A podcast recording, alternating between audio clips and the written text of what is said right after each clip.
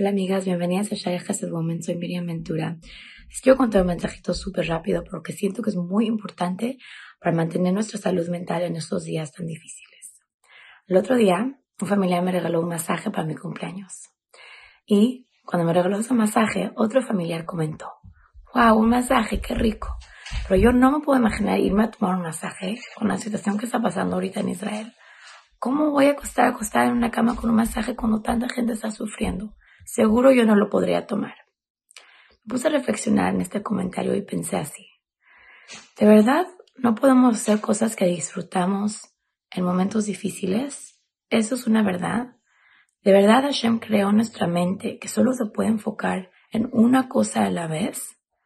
La respuesta es no. Hashem creó el mundo con dos manos.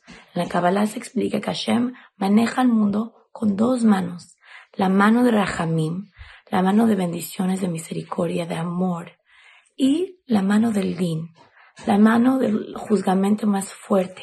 Cuando Hasbe Shalom, Hashem maneja las cosas con consecuencias y a veces causa nuestro dolor. Pero Hashem maneja este mundo con dos manos, no con una mano. Me puse a pensar así. Yo tengo el poder con la mente que Hashem me da de poderme enfocar en una cosa a la vez. Hay veces que me enfoco en la mano de dolor, en la mano de noticias, en la mano de sufrimiento. Y uso ese sufrimiento y ese dolor, esa mano la uso para rezar, para cambiar, para mejorar, para llorar con tefila. Pero hay veces en mi vida que puedo usar la otra mano. La mano que se enfoca en la alegría que todavía tengo, en mis hijos, en mi esposo, en mi casa, en mi trabajo, en hacer cosas que me traen felicidad.